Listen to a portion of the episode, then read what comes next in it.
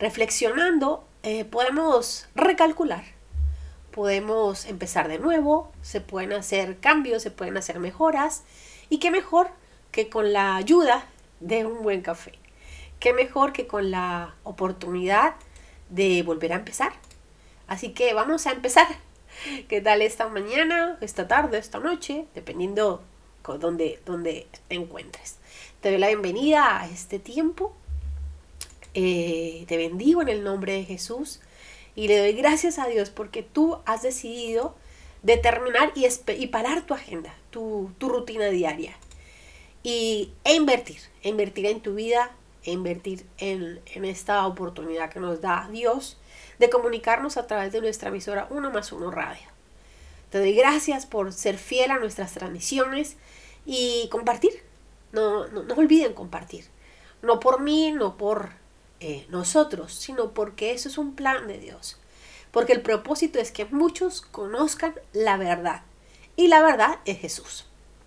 ¿De qué nos sirve pues simple, eh, conocen y conozco muchísimas personas que diariamente están sin rumbo. Diariamente se están preguntando para qué están en el mundo, por qué viven, por qué se despiertan, por qué caminan, por qué respiran, de qué vale la pena, por qué, por qué hacen una cosa, por qué hacen otra, de qué les ha servido tanto estudio, por qué se han venido de sus países o por qué no han salido, en fin. La vida sin Dios, y acá hago un paréntesis, con Dios también sucede, pero vamos a apartar un momento para pensar de esos momentos donde no teníamos a Dios o aquellos que no lo conocen aún, aún no le conocen, no lo tienen en su corazón. Es mucho más difícil. Yo te lo aseguro, es mucho más difícil. Dios hace algo tan sobrenatural en nuestras vidas que siempre las transforma. Así que quiero invitarte a que si tú conoces del Señor, anímate a compartir. Comparte el link de nuestra radio uno más uno y dale la oportunidad a otro para que conozca de Dios. Dale la oportunidad a otro para que disfrute, descubra qué se siente vivir, despertar cada mañana y sin importar el clima, puedas decir, Señor, gracias por este día, a pesar de lo que estés viviendo o de lo que vayas a vivir o de las circunstancias que te estén eh, presionando o, o lo que vaya a pasar. Es algo maravilloso. No te voy a negar que seguimos teniendo dificultades. Claro que sí, como todo el mundo. Pero la gran diferencia es que no estamos solos. Y cuando le conocemos, Sabemos que sus planes son de bien y nunca son de mal. Y que como es un Dios todopoderoso, un Dios imposible, es un Dios que supera nuestros planes. Nunca nuestra mente que tiene un límite va a poder culminar, o sea, va a poder eh, llegar a, a entender cuál era el plan, cuál era el producto o el proyecto que él había planeado, porque sus planes nunca nunca, nunca podrán tener una definición humana. ¿Me explico? Quiero decirte con esto que si hoy ves tu realidad imposible, si tú ves hoy tu realidad inmodificable o sencillamente eh, que no tiene solución o que, que, no va a cambiar, tengo que decirte la verdad. De la mano de Dios todo puede pasar o para sacarte adelante de una situación o sencillamente para ayudarte a crecer mucho más. Vamos hoy, estábamos, ayer estaba pensando, estaba aquí en casa, perdón, estábamos charlando, compartiendo las enseñanzas que tuvimos en nuestra iglesia, fue un tiempo maravilloso. Y estábamos hablando. Y estábamos mirando un momentico, agarramos ya en la tarde, decidimos mirar unos temas que tenemos pendientes. Y empezamos a evaluar circunstancias, qué vamos a hacer, qué proyectos hay, qué no hicimos, qué se cumplió, los análisis normales de esta época. Y nosotros tenemos un cuadrito en el cual escribimos como un tablero, una pizarra. Y escribimos. Y eh, esa pizarra tiene, digamos que nuestras peticiones, las más extremas hasta las más sencillas. No es muy grande, o sea que nos toca resumir y sacar lo más, lo más, lo más, lo más, así, impact, lo más importante para nosotros. Entonces estamos mirándolas, evaluándolas y borrando las que ya se habían cumplido y dejando obviamente las que no y renovándolas, por decirlo así. Así que pensábamos, eh, la fidelidad a Dios es algo tan increíble y tan maravilloso. No increíble porque no creamos, sino que es tan insuperable por nuestros medios. Y era tan maravilloso pensar, y es maravilloso pensar, que Dios supera. hay una canción preciosa que dice Dios supera lo que imaginé. Y la palabra nos lo dice en Efesios 3, 20, 21. Que Dios superará lo que, hasta lo que piensas. Wow, eso es lo máximo. Y hoy te quiero animar a eso. A que tú sencillamente hagas lo que tienes que hacer. No te llenes la cabeza de por qué, cómo, cuándo y dónde, y qué hago y qué no hago y, por qué lo hice. No pierdas el tiempo en eso. No caigas en, ¿cómo se dice?, en análisis que no te van a llevar a ningún lugar. Por el contrario, yo te invito a que, lejos de, de buscar el reconocimiento ajeno o que te digan una palabra o la otra, busca en Dios quién eres. Lee la palabra de Dios. No es no es una mentira, no, no te llena de falsedades, por el contrario. En lugar de leer eh, escritos que tienen un, doble interés, como llevarte a, a crearte unas expectativas que muchas veces son falsas, y a la par llevarte a un curso y a la par llevarte a otros temas, o sea, es como, como generar toda una campaña de publicidad que te induce y te seduce para, para, como para absorberte. Ten cuidado, ten cuidado con lo que lees. Ten cuidado lo que escuchas, ten cuidado lo que ves. No todo es verdad. No todo es honesto. Y muchas veces, lejos de querer tu bienestar, te conviertes como en un objetivo. Un objetivo por seducir, del cual quieren sacar algo. Así que yo te invito a que evalúes bien lo que escuchas, evalúa bien lo que lees. No, no, no caigas en algo en lo cual no necesitas caer. ¿Me entienden? Eh, ayer, en la medida que estábamos mirando esto, pasaban, estábamos, teníamos el televisor encendido y pasaban estos anuncios acerca de, de, temas de de cómo llegar a obtener esto, cómo llegar a obtener lo otro, llámame y la la la la la la. Entonces yo decía, increíble la necesidad que hay en el ser humano por sí o sí hacer su propia voluntad. La necesidad por obligar a quien no quiere estar o forzar las circunstancias. La necesidad que hay muchas veces, que no se malentienda lo que voy a decir, en algunas oportunidades de ser ese, de ser como Dios, tener el control. Sin serlo, obviamente. Y, y algunas veces esa misma necesidad te hace creer palabras que no son ciertas. Y es por ello que vemos en las noticias que lamentablemente ahora hay tan, tan, tan notorias, tan habituales, de este tipo de estafadores, que lo único que hacen es decirle a la persona lo que la persona quiere oír. Eres, eres una cosa. Eh, descubren a la persona en sus carencias y lo único que hacen es seducirla, llevarla a un estado de, de indefensión. Y estas personas, por este vacío que hay en su corazón, sencillamente lo que pasa es que bajan sus defensas y entregan todo lo que son. todo lo que tienen y todo lo que quieren.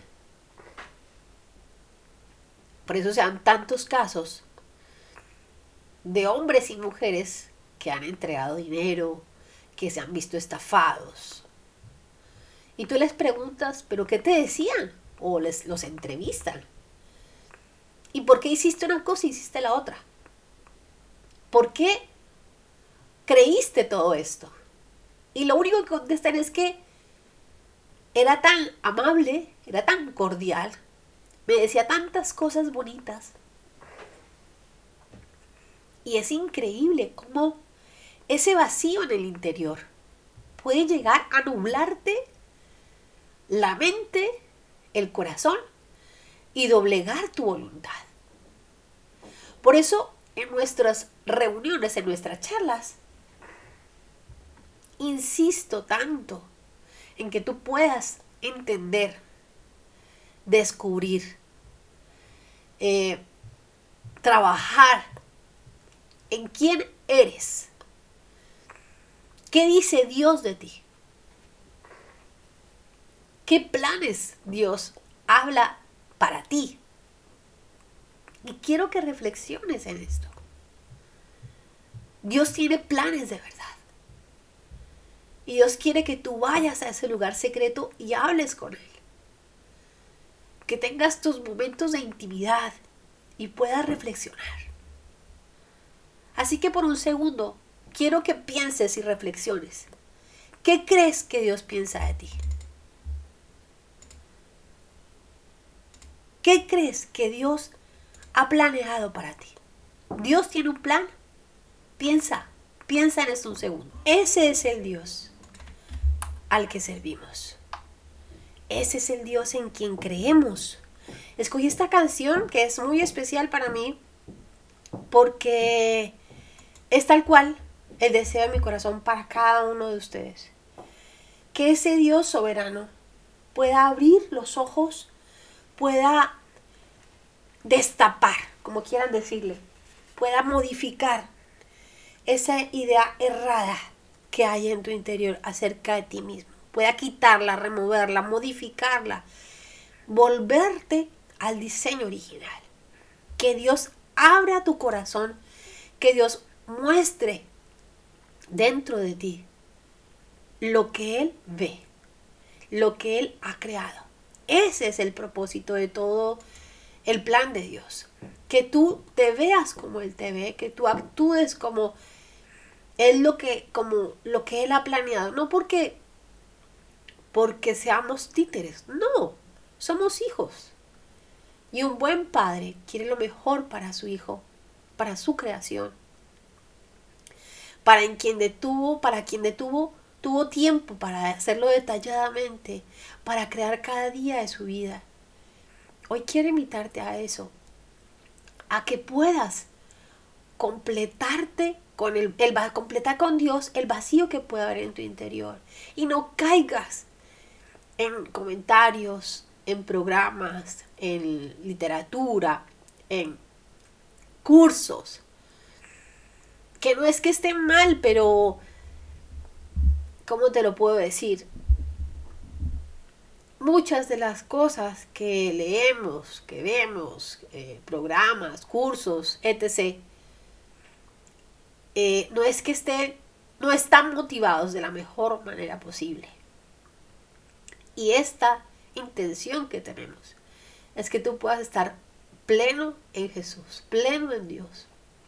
Que no necesites que venga un extraño a decirte eh, palabras bonitas con la única intención, intención de robarte, de manipularte, de doblegar tu voluntad. A veces estas circunstancias hacen que existan eh, malos negocios, que haya violencia de género, violencia familiar, en fin, que haya una manipulación, una, un malestar en la persona. Veía yo como en las noticias. Tantos casos de hombres o mujeres que se aprovechaban de, de la debilidad de, su, de la otra persona.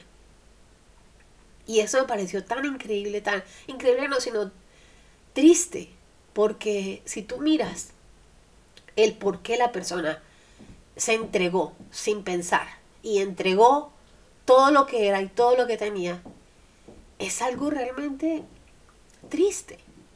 Porque la única conclusión es que la persona necesitaba amor. Amor. Y el amor es algo que Dios da a manos llenas. Dios es amor, Jesús es amor. Y no quiere ejercer sobre ti nada que te haga daño. O manipularte o... Ay, no quiere aprovecharse de ti. Por el contrario, quiere darte a manos llenas. Que te sientas pleno en Él que sientas la libertad que solo a través de Jesús puedes sentir, que te sientas completo. Y para esto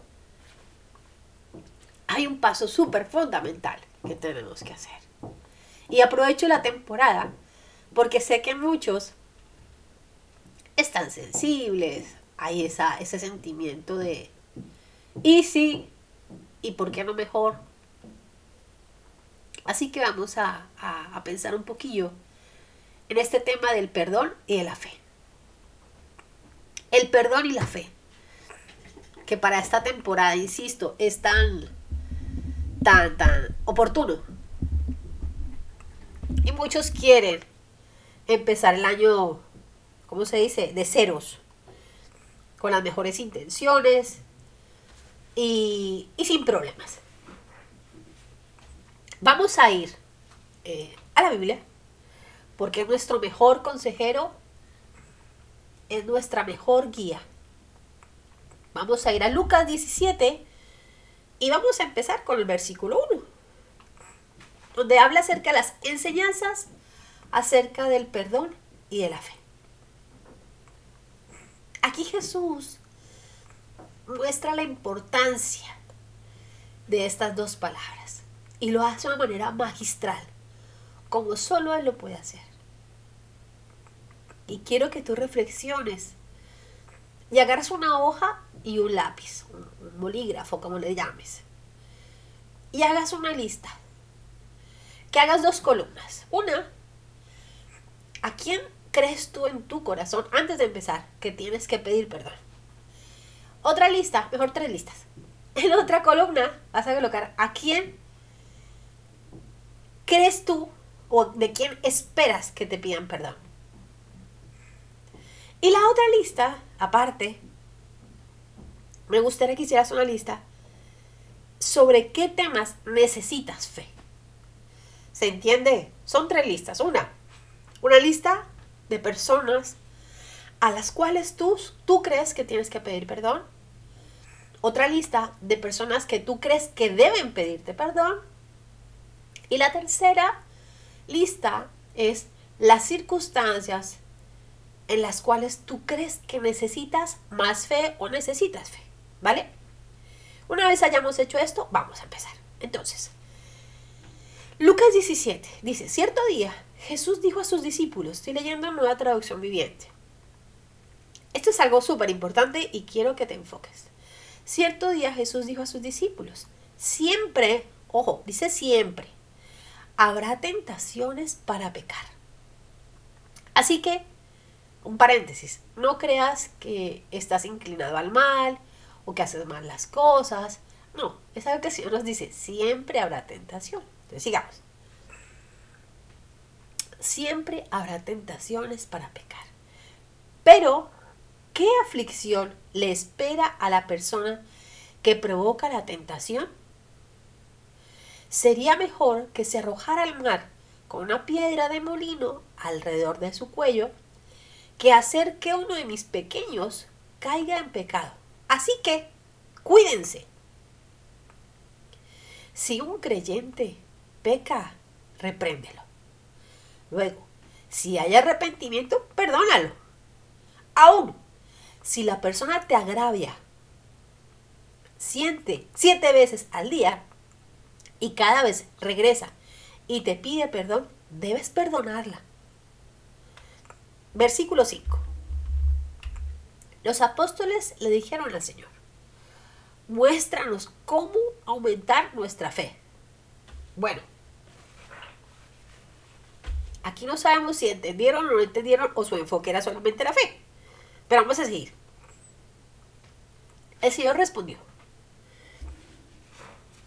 si tuvieran fe, aunque fuera tan pequeña como una semilla de mostaza, podrían decirle a este árbol, desarráigate y échate al mar, y les obedecería. Versículo 7.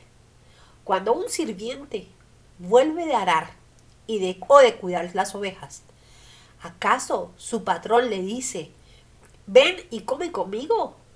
Pues no, le dirá, prepara mi comida, ponte el delantal y sírveme mientras como. Luego puedes comer tú.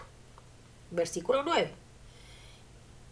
Y le agradece, y le agradece el amo al sirviente por hacer lo que se le dijo que hiciera. Por supuesto que no. De la misma manera, cuando ustedes me obedecen, deben decir, somos siervos dignos, que simplemente cumplimos con nuestro deber. Yo sé que esto a muchos no les gusta, pero está bueno. Está bueno porque nos ayuda a entender muchas cosas interesantes. Una de ellas es poder comprender que, lo primero, vamos a la primera parte, acerca del perdón. En esta parte del perdón, Jesús deja tan claro y manifiesto que estamos rodeados de miles de circunstancias y que las circunstancias no van a dejar de existir. Las dificultades, aquellas que magnifican tu debilidad o aquellas que magnifican tu, tu fortaleza. Así que todo depende de tu actitud y de tu aptitud para afrontarlas. Pero acá viene lo importante. No depende de ti, en el sentido en que si tú has mantenido y mantienes constantemente tu relación con Dios y estás buscándolo, pidiendo perdón, leyendo la palabra, estás en oración, mantienes una relación con Dios, yo te aseguro que vas a estar firme sobre la roca que es Cristo. Así que no van a importar las tentaciones, porque vas a tener la capacidad de estar firme. Aquí la palabra nos muestra lo importante que es el perdón. Y aún así, lo más importante también es cuidarnos de no ser esa piedra de tropiezo para que otros caigan. Cuidarnos y entender que no somos solos en el mundo. Volvemos a lo que hemos estado tratando todas estas semanas atrás, estos días atrás. Tu mundo afecta al del otro. Tu manera de hablar afecta al del otro. Tu manera de comportarte afecta al del otro. Y Romanos lo dice una y otra vez, cuídate. Cuídate de no ser la piedra tropieza. Ten cuidado de la manera como te relacionas.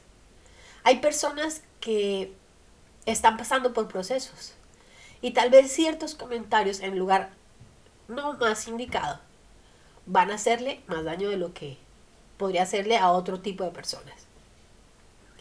Así que antes de hablar, fíjate quién te rodea. Cuídate.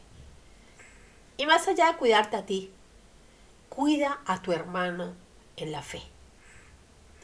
Y aunque no sea tu hermano en la fe, cuida a la persona, sé sensible a las necesidades de otros. Es tan maravilloso cuando te das cuenta las necesidades de otros.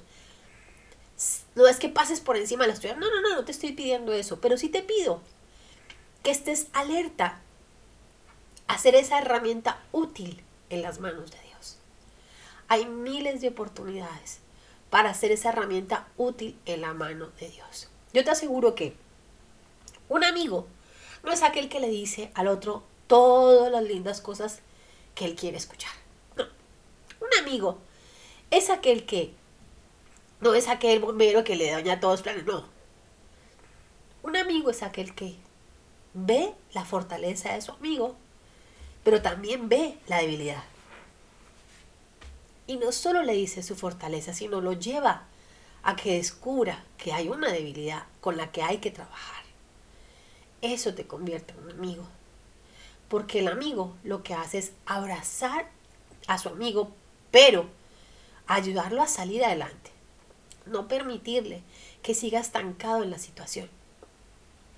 Aquí Jesús nos muestra y nos dice que nos cuidemos, que cuidemos, que no estamos solos y que Dios nos ama y nos cuida, nos ve como sus pequeñitos.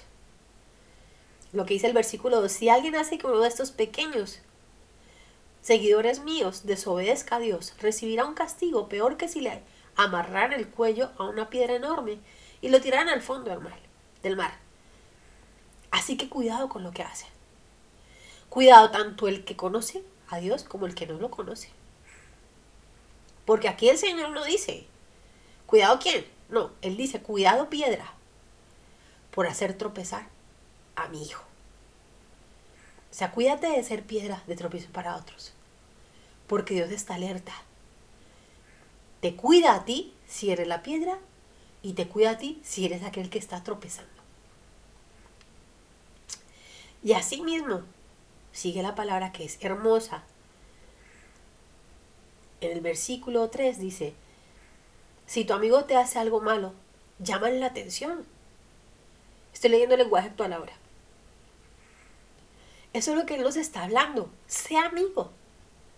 En lo privado, no en lo expuesto. Cuida el corazón de tu amigo. En lo privado, llámalo en lo privado. Oye, háblale. Llámale la atención. Si te pide perdón, perdónalo. ¿Qué está queriendo decir? Que cuidemos nuestro corazón de heridas. Si algo que alguien hace que te molesta, acércate. Con todo el amor, háblale. Óyeme, tuviste una actitud que creo que no está bien y me hizo daño. No pasa nada. No estás faltando al respeto, por el contrario, estás cuidando tu corazón, el corazón de la otra persona y su relación. Estás protegiendo la unidad del cuerpo, la unidad de la amistad, la unidad del trabajo, de la organización, de la familia. El 4. No importa si en un solo día te hace muchas maldades. Si él te pide perdón, perdónalo. En México cuando estaba allí, eh, nuestro pastor de la iglesia, una vez le pregunté, yo tenemos un hermano que es bastante particular, era muy es muy gracioso, pero eh, hacía cualquier cantidad de cosas que cualquiera de nosotros ya lo hubiéramos sacado de la iglesia, en nuestra humanidad. Por eso no éramos pastores, éramos solamente colaboradores. Pero nuestro pastor, cuando yo me le acerqué con la, con la confianza que él me ha dado, le dije, le dije, pastor, ¿hasta cuándo usted va a permitir que esta persona siga haciendo, eh, vamos, sus, cosas, sus, sus actividades o tenga esas reacciones, qué sé yo? Y él se reía me miraba, es una persona, era una persona mayor, eh, tenía unos 70 años más o menos. Me miraba y me decía, le dijo, hermanita, el día en que yo le ponga freno o le diga que se vaya, será el día en que me deje de importar hasta tanto, tengo que perdonarle porque el Señor me lo manda. Y hay que trabajar con Él. Entre todos tenemos que trabajar con Él. Y esta fue una enseñanza para mí de toda la vida. Porque me dejó marcada para todo lo que hago. Cuando alguien no me importa, me preocupo. Porque significa o que la persona ya no tiene que formar parte de mi vida o que mi corazón se ha endurecido. Y empiezo a revisar, le pido al Señor que me muestre, así como la canción decía hace un momento, muéstrame lo que tú ves en mí. Porque tiene que importarte tu hermano. Conozca, o tu hermano en la iglesia, o tu hermano en la casa, o tu compañero del trabajo, o tu vecino. Por ejemplo, no sé si les ha pasado, o a mí me ha pasado, eh, aquí no en España, pero sí en otros lugares, que iba yo en el autobús o en cualquier lugar y veía a alguien llorando. No podía contenerme. Y, si tengo yo Kleenex, quedarme quieta y no hacer nada, no. Más de una oportunidad me acerqué. Oye, perdona, eh, ¿quieres un pañuelo? Y la persona miraba como diciendo, wow, gracias. Y solo le estaba dando un pañuelo, nada más. es importante que le demuestres a la gente lo valiosa que es. Porque a veces las circunstancias, el ir y venir, la presión social, los eventos, todo, te lo hace olvidar, te nubla el pensamiento. Y por eso, cubriendo este espacio, te digo, perdona y pide perdón. Cuida tu corazón y cuida el corazón de los que te rodean. Una y otra vez, perdona y pide perdón, porque al que mucho se le perdona, mucho se le demanda. ¿Qué quiero decir con esto? Que el Señor ha tenido paciencia contigo y sigue teniendo paciencia contigo. Cuando alguien te llama y sabes que la persona cuando te llama no son una llamada de dos segundos, sino que es una persona que por lo general se extiende y se extiende, ten paciencia, porque cuando tú le hablas a Dios, el Señor no te corta la comunicación. El Señor te escucha pacientemente y al final de tu conversación con Dios hay paz en tu corazón. Así que, sé una herramienta útil en las manos de Dios y escucha a tu hermano, a tu amigo, a tu hermano en la iglesia o a tu compañero en el trabajo cuando necesite hablar. Ojo, estoy hablando de momentos y espacios adecuados, no cuando estén trabajando, no cuando esté en un lugar donde requiere de otra actividad, ¿vale? Todo con mesura y con inteligencia y sabiduría. Siguiendo lo que estamos viendo, cuando hablamos acerca de, eh, del trabajo o de las actividades, que estábamos leyendo el versículo 6, eh, es importante. ¿De qué manera tengo yo que trabajar o siempre tengo que esperar reconocimiento? ¿Y por qué no lo puedo esperar? A ver, no es que no lo puedas esperar. Lo que pasa es que hay actividades que de por sí tienes que hacerlas. No necesitas el aplauso, el reconocimiento para hacerlas. Y cuando en tu corazón hay esa necesidad, ojo, hay una carencia en tu interior. Y es lo que tienes que buscar cubrir a través de Dios. Si constantemente cuando vas a hacer algo o te mandan a hacer algo, independientemente del lugar donde estés, estás esperando que te aplaudan, digan, ay, qué bien, muchas gracias, ay, yo no sé qué, o que para todo te pidan el favor, y si no te piden el favor te derrites, y dices, ay, no, hay un problema. Y yo te invito a que tengas este tiempo con Dios, y le pidas a Dios que te ayude a ver qué es lo que pasa. Si hay un dolor, una, una herida interior, que tal vez alguien te dijo hace muchísimos años, alguien de importancia para tu vida te dijo tú no vales para nada, esto no eres lo tuyo, jamás vas a poder llegar aquí, jamás vas a poder llegar allá, en fin. Generalmente, cuando esto pasa, viene de ahí, de un vacío que hay en el interior, una carencia, una deficiencia, una herida y esto, eso lo aprendimos en un curso, se llaman esas heridas de tres. Cabe dentro de este concepto de las heridas de tres. ¿Qué significan las heridas de tres? Que una persona de tu pasado te generó una herida, ¿vale? Quedó la herida ahí y está abierta. Y cuando viene una tercera persona en el futuro, donde tú, tú personalmente, sin meditarlo, sin planearlo, lo asimilas a parecido, a veces cuando hay carencias, reaccionas porque estás sintiendo un dolor que no sabes por qué, cómo y cuándo se te está dando. ¿Entienden? Es como, o, a lo viceversa, cuando por alguna razón sientes que alguien reacciona de una manera muy fuerte, que no esperabas, que no, que no tenía nada que ver contigo. Y realmente, pues no, no era tan complicado, no era tan difícil, porque realmente Dios tenía planes para ti y realmente la persona jamás quiso hacerte daño. Pero tú lo viste muy parecido a otra circunstancia. Así que yo te invito a que pienses por un segundo, reflexiones por un segundo y analices ¿Qué es lo que está pasando? ¿Por qué reaccionas ante ciertos eventos de una manera como que no tiene relación, compensada, ¿me entienden? Y, no esperes que siempre te den, las gracias. Aquí como nos dice la palabra, no esperen que, que, esa persona diga, por ejemplo, un ejemplo simple y sencillo, el baño.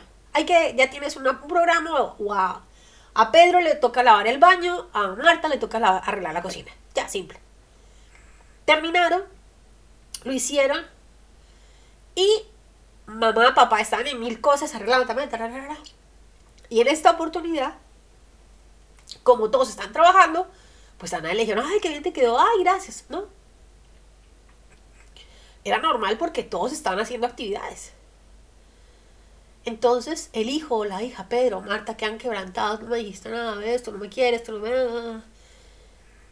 Y papá me dice, pero a ver, ¿por qué te quebrantas así? Si cada vez que haces algo lo reconozco, te abrazo, eh, reconozco lo, el esfuerzo que tienes, pero esto es una tarea tuya. No sé si me hago entender. Cuando, cuando en tu corazón hay esa carencia, esa necesidad, yo te invito a que lo expongas a Dios y lo analices. Y a través de la palabra veas que Dios cuando hace las cosas de la mejor manera, cuando te esfuerzas, primero lo estás haciendo para Él. Y Él ya lo está viendo. Y se goza con tu obediencia. Está feliz por tu obediencia.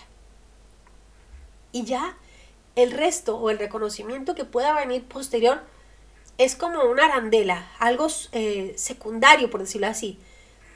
Y, y que damos gracias cuando sucede. Pero si no sucede, que no te quite el sueño. No sé si me entienden, pero yo los animo a que si por su corazoncito hay esas pequeñas rastros, pequeños rastros de, de dolor o heridas o necesidades de reconocimiento, es tiempo de prestarle atención porque son alertas del corazón, de la vida, de, de la vida que han llevado, de ese sentir interno, de su alma. Y es bueno prestarle atención. Sigamos mirando la palabra que está, eh, está es fantástica. Luego seguimos el versículo 11, eh, si no estoy mal. Vamos a dejar el tema de la fe para lo último. El versículo 11 dice, mientras Jesús seguía camino a Jerusalén, llegó a la frontera entre Galilea y Samaria. Al entrar en una aldea, diez, leprosos perdón, se quedaron a la distancia gritando, Jesús, Maestro, ten compasión de nosotros. Versículo 14. Jesús los miró y les dijo, vayan y preséntense a los sacerdotes. No supo más. Solo dijo eso. Nada más. El versículo 2 en, en la lenguaje actual dice, cuando entró en una aldea, salieron a su encuentro diez hombres que estaban enfermos de lepra. Sin embargo, se quedaron un poco lejos de Jesús y le gritaron, Jesús, Maestro, ten compasión y sánanos. Jesús los vio y les dijo, van al templo para que los sacerdotes los examinen y vean si ustedes están totalmente sanos. El versículo 15. Y mientras iban, quedaron limpios de lepra. ¡Wow! Esta cita bíblica, y, la escogí porque es importante y eso no es nada, vamos a esto es lo hermoso. Jesús está haciendo, está haciendo lo que tiene que hacer, su trabajo. Ir camino a los, a los distintos eh, destinos, pueblos, vivir una vida normal, sanar cuando hay que sanar, hablar cuando hay que hablar, en fin, su tarea, perfecto. En el camino, siendo herramienta útil, que no se les olvide esta palabra, en el camino se encuentra con 10 hombres y los ve a la distancia porque era la norma. Si estaban enfermos tenían que estar a distancia y mucho más si estaban leprosos. Y al verlos, los hombres gritan, gritan, porque saben que están distantes, entonces hay que gritarle, le piden lo que saben que él puede dar porque reconocen que él es el único que los puede sanar. Así que, primero, cuando tú tienes la oportunidad y decides aferrarte a Jesús, reconoce que Él es tu Señor y tu Salvador y que está ahí para gritar. Que no haya nada en el mundo superior a eso grita y pide sanidad. Habla con él, pide sanidad. No pospongas esta sanidad porque haya otras cosas. Yo te aseguro que nada en el mundo es más importante que tú seas libre. Entonces ellos gritaron. Jesús, maestro. Lo llamaron por su nombre y reconocieron su calidad, su autoridad en sus vidas. Ten compasión de nosotros y sánanos. Ellos sabían lo que necesitaban, sabían que Jesús lo tenía y Jesús sabía quién era y sabía que podía hacerlo. Jesús los vio y sencillamente les dijo, vayan al templo para que los sacerdotes los examinen. Y vean si ustedes están totalmente sanos. Aquí Jesús lo que está buscando sencillamente está es declarando. Está declarando el milagro. Está llamando lo que no ha sido como si fuera. Y ellos quisieron. Y mientras los hombres iban al templo, quedaron sanos. Jesús dio la orden, ellos escucharon e hicieron lo que Jesús dijo. Ahora yo te digo, cuando tú tengas esa oportunidad, cuando tú estés leyendo la palabra, cuando estés en la iglesia, cuando estés en tu lugar de reunión, cuando estés orando, lo que sea, que Dios te diga, te muestre, te guíe a hacer algo, no lo cuestiones, hazlo. Y confía, espera, que Dios siempre cumple. Y cuando Dios, cuando Jesús te, te dice algo, es por un propósito. Hay un porqué, hay un para qué. Que nada se atrave, que no permitas que nada se oponga en tu crecimiento, en tu relación con Dios, que no hay nada más importante. Invierte en Dios, invierte en conocerle. Es un privilegio. Aprovecha estos tiempos. Si tú formas parte de nuestra iglesia y me estás escuchando y tienes la oportunidad de ser el discipulado, hazlo. Disfruta de la lectura, disfruta de aprender más de la palabra. Hay muchos lugares en el mundo donde es imposible reunirse, donde es imposible tener una Biblia, donde ni siquiera pueden pronunciar el nombre de Jesús, donde no pueden celebrar ni siquiera la Navidad, donde no pueden decir nada acerca de Jesús. Y nosotros aquí podemos tener cuantas Biblias queramos, hablar por la radio y ustedes escucharla. Así que Valora lo que Dios ha puesto en tus manos. Sigamos. Acá viene la otra parte. Ya hemos hablado de confianza, autoridad, eh, reconocimiento, obediencia. Vamos a ver qué más dice. Versículo 15. Uno de ellos, al verse sano, porque van caminando, y vio la cosecha, por decirlo así, en las palabras de Jesús, al verse sano, ¿qué hizo? Regresó gritando. ¿Leyeron conmigo? Regresó gritando. ¿Cómo pidió a Jesús? ¿Cómo le pidieron a Jesús? Gritando. ¿Cómo regresó a Jesús? Gritando. ¿Por qué? Porque su clamor fue recíproco a su agradecimiento.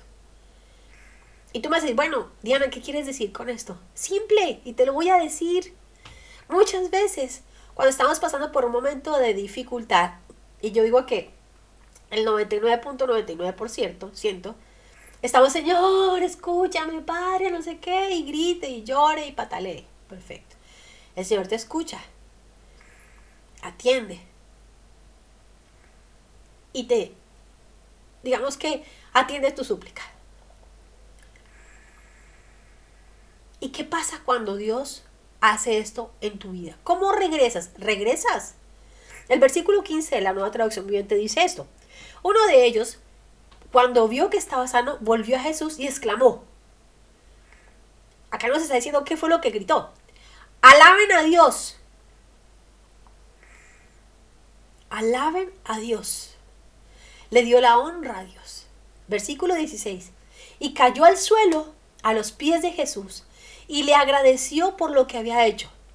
Este hombre era samaritano. El versículo en la versión lenguaje actual dice así. Este hombre regresó gritando diciendo, gracias, Dios mío, muchas gracias. Cuando llegó ante Jesús se arrodilló hasta tocar el suelo con su frente y le dio gracias. Este hombre era de la región de Samaria. Yo te animo a que hoy, a partir de hoy, tu agradecimiento sea recíproco a lo que fue tu clamor. Muchas veces cuando decimos agradezca al Señor y aplauden solamente. La alabanza, aplauden. A partir de hoy yo te desafío a que cuando estés en tu lugar de reunión, cuando estés en tu intimidad, alaba al Señor con todo tu corazón. Disfruta de este tiempo porque es el único momento en el cual tú le das a Dios. El resto recibes. Así que grita, da danza, alaba, agradece, disfruta de lo que Dios te ha dado. Agradece. Pero con la misma intensidad con la que Dios te ha dado, con la misma intensidad con la, con la cual tú le pediste a Dios.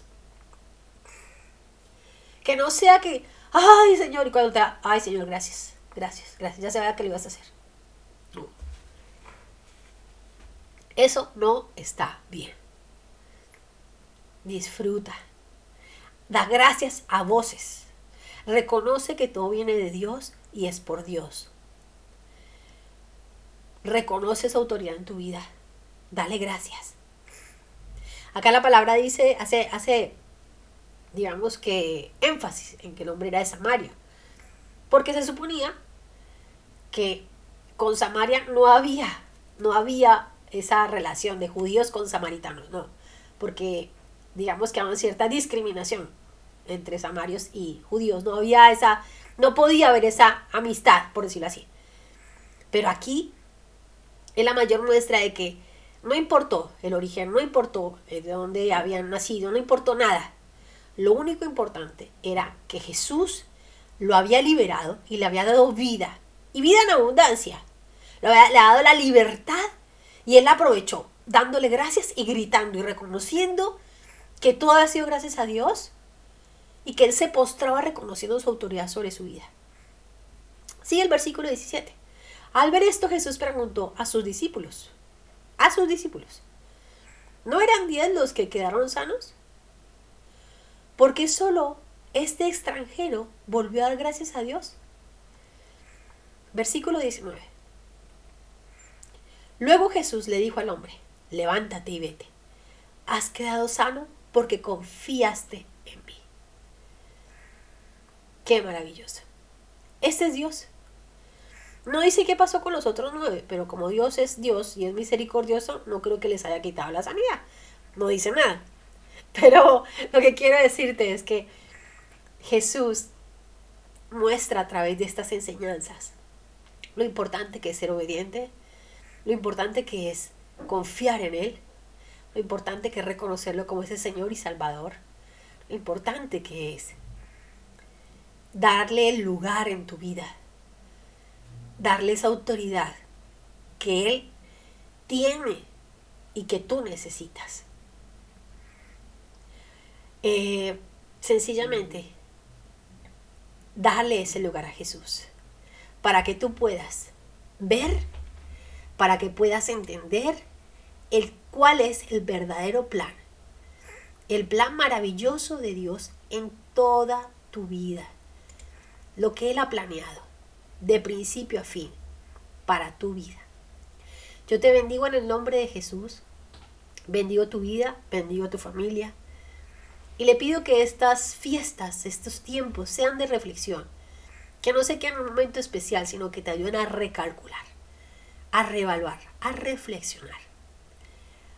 Que tengas una, una excelente semana y que Jesús sea el centro de tu vida, de tu casa, de tu familia, de tus planes. Que tu agenda se ajuste a la agenda de Dios y no que, que pretendas que Dios se ajuste a la tuya. Disfruta de los tiempos con Dios, disfruta de aprender de Dios y, y no dudes en buscar su, su voz, su palabra, porque Él siempre está atento para escucharte en cada momento y en cada lugar.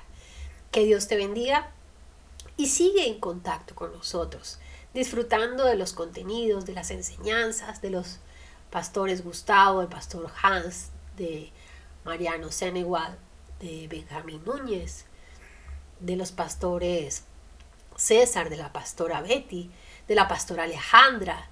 Eh, hay mucho contenido importante para tu vida y disfruta de buena música, que sea ese medio a través del cual puedas también conectarte. Sigue en contacto con nosotros. Sigue, sigue nuestras transmisiones y sigue también nuestras redes sociales. Recuerda que estamos en Facebook y en Instagram. Que Dios te bendiga. Estuvo contigo en este rato Diana Castiblanco y nos encontramos mañana. Hasta pronto.